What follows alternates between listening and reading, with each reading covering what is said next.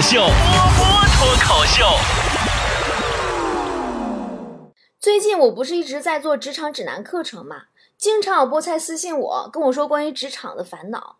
其实我以前我也打过工，我在国企上过班，甚至外企也干过。真的，就在任何涉外的企业工作都是贼累贼累，就是心好累的那一种，你知道吗？因为有一百个人，你得记二百个名，因为一百个中文对应一百个英文名。中文名还不能说是禁忌。收快递的时候，你要大喊一声“王春红在吗？”隔壁桌的莫妮卡一脸杀父之仇就能站起来。在外企叫中文名，跟他们念咒语似的，你不知道把谁就给唤醒了。中国的企业呢，就好给那员工洗脑，没事就讲什么团队凝聚力啥的。我记着呀，好几年前我还在台里上班呢，有天中午，我们领导啊心血来潮要给我讲凝聚力。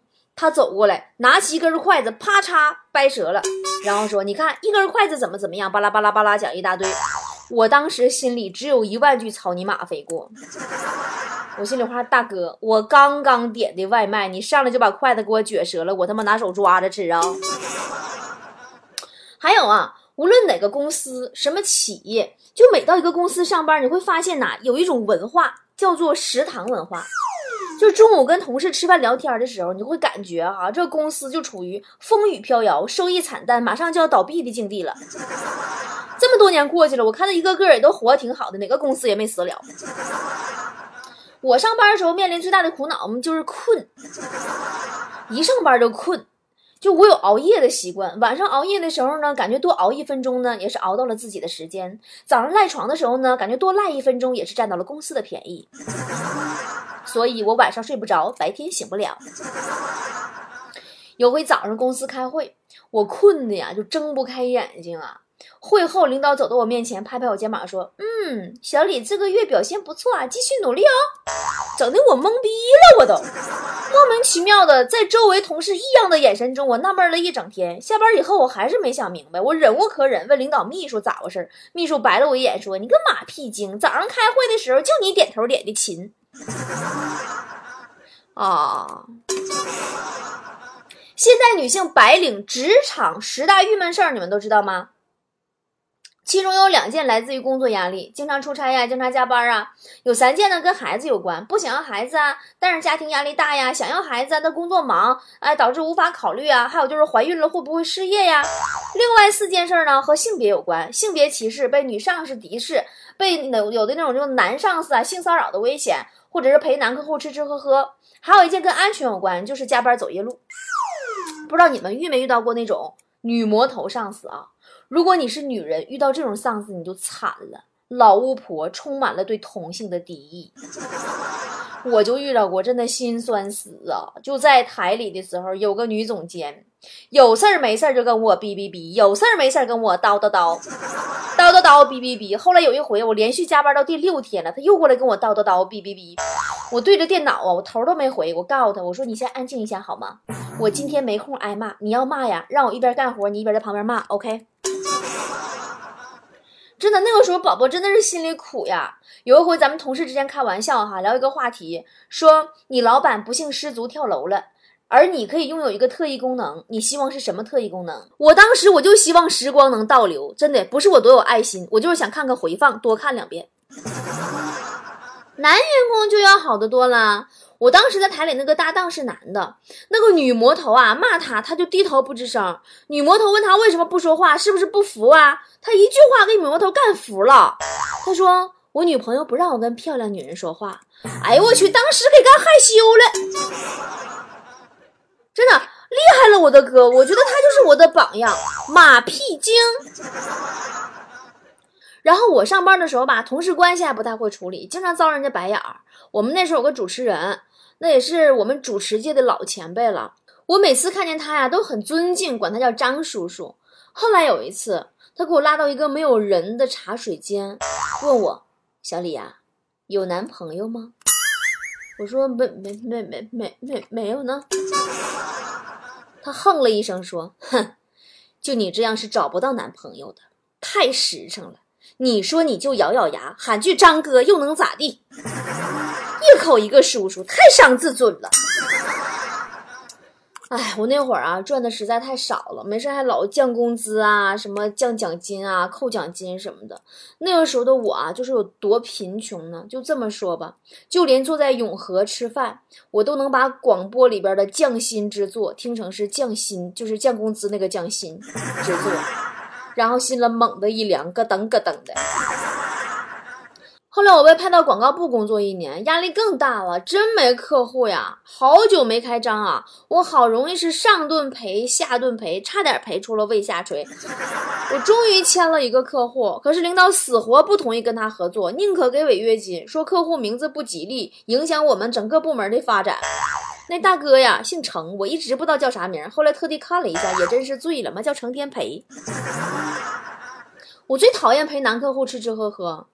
毕竟本姐姐我也没有赚那个陪酒的钱嘛。可是你说领导喊了吧，抹不开面又又不能不去。后来我就想了个办法，就只要让我喝酒，我就说我准备要孩子；只要让我喝酒，我就说我准备要孩子。可好使了，大家就不让我喝了。于是我就这么样说呀，说了一年。后来有一回领导又劝酒，我说我准备要孩子。领导当时没说什么，过后私下里找我跟我说：“小李呀，有病得治啊。”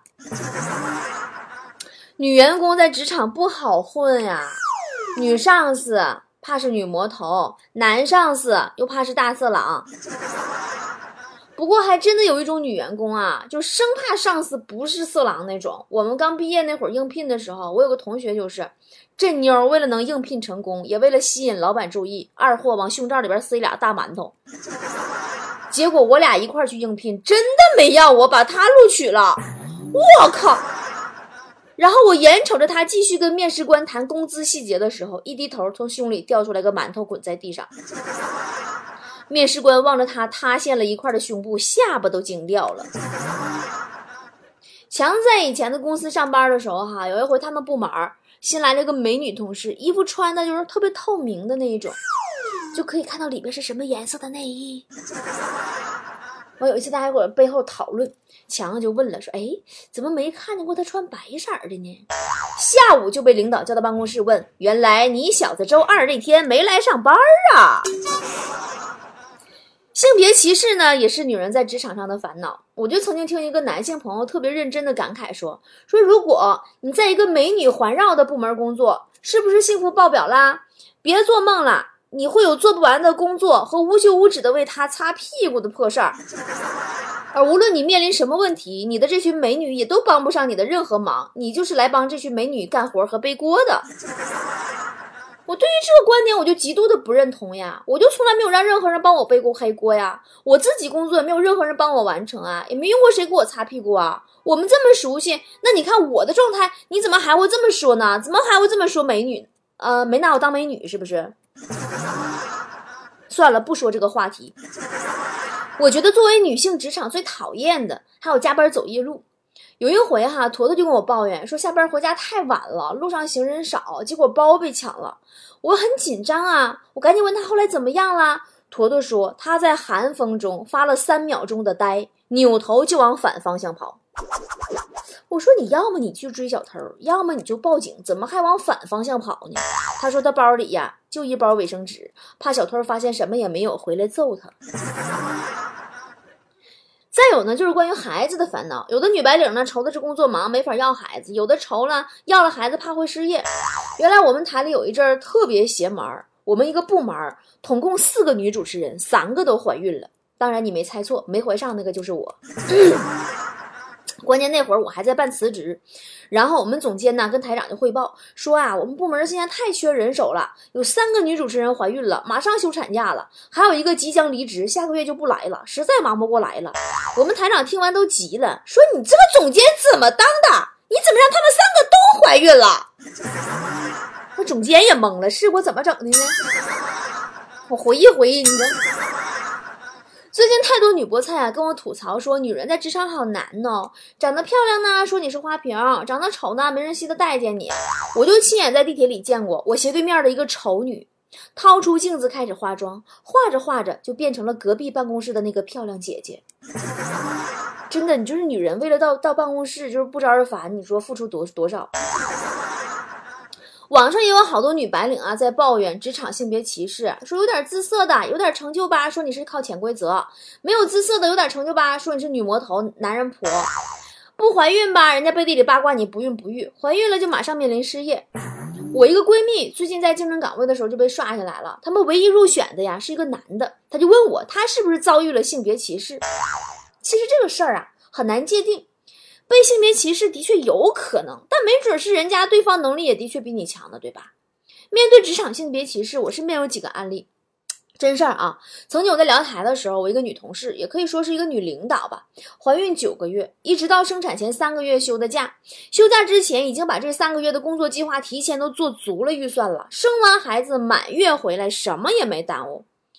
这是一种本身自己就很强的人，就没人敢歧视她，不管她是男是女。都会被人敬佩和需要。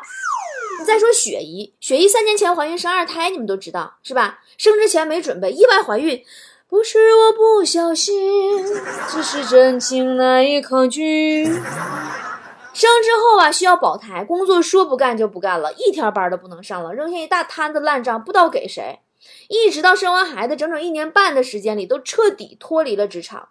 但是雪姨呢？他是属于那种心态贼好的人，他并没有因为自己不能工作了去焦虑，而是在这一年半的时间里，好好的调整自己，韬光养晦，给自己充电，一边带孩子一边学习。孩子一周岁的时候，雪姨又开始爆发她自己那个洪荒之力了，有了新的工作岗位。说白了，女性在职场受不受歧视，最终还是要看自己呀。毕竟现在是个脑力劳动为主的时代，女人还是有大把机会的。你就业市场不理想，还可以看创业市场嘛。不仅仅是创业市场，我认识一个两个孩子的妈妈，也是个挺有名的市场总监呀。她说自己就从来没有感受过歧视啊，就连她怀二胎期间，都有人挖墙角去挖她，给她抛橄榄枝啊，说她只要愿意去他们公司，给她带薪产假，哺乳期可以不坐班，每周去开两次会就行了。说明什么？说明真的跟男女无关，跟怀孕无关。当你有足够优秀的工作能力的时候，所有的人都会帮扶和包容你的性别弱势。很多女白领愁的事儿啊，其实都是自己给自己设置出来的压力，很好解决的呀。你打比方，你明知道大姨妈这几天精力不够，体力不够，你就提前把那几天工作赶一赶，让自己的生理期轻松点儿。你明知道生了孩子要穷三年，那之前几年多赚点钱呗。你明知道带孩子很辛苦很寂寞，就给自己保持一个好心态呗。高筑墙，广积粮，没听过吗？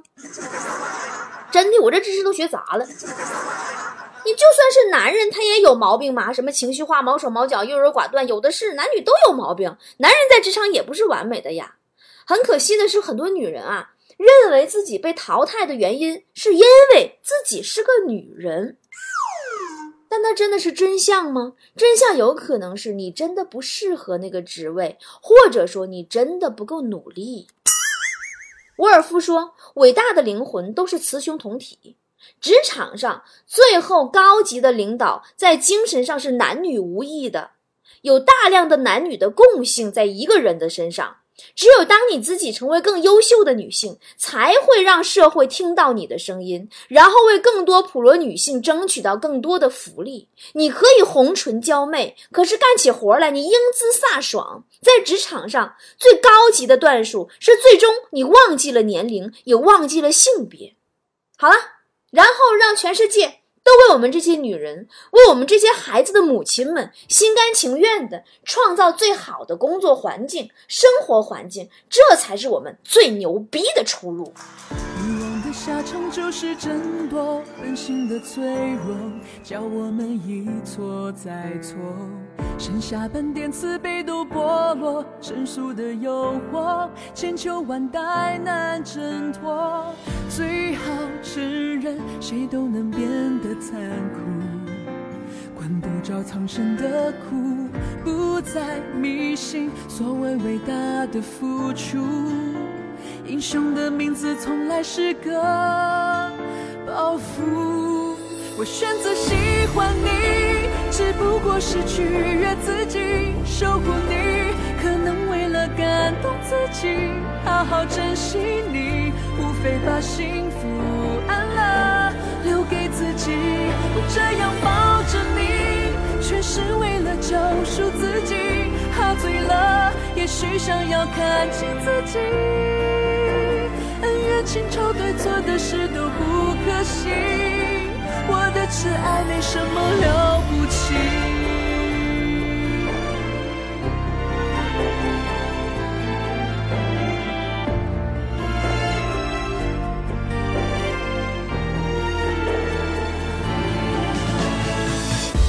所有却不敢单薄，于是拼命了，猎取最丰盛收获。天下无敌又难耐寂寞，人生孤独了，才愿意分享成果。天地苍茫，没有一个人满足，铸成下一个错误，虚情假意，犯不着那么辛苦。我们的初衷本来就很庸俗，我选择喜欢你，只不过是取悦自己，守护你，可能为了感动自己，好好珍惜你，无非把幸福安乐留给自己。我这样抱着你，全是为了救赎自己，喝醉了，也许想要看清自己。恩怨情仇对错的事都不可惜，我的痴爱没什么了，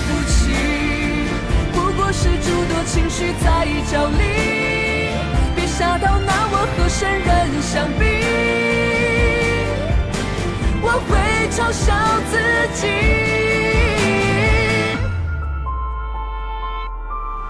我选择喜欢你，只不过是取悦自己，守护你。可能为了感动自己，我成就过谁？无非让局势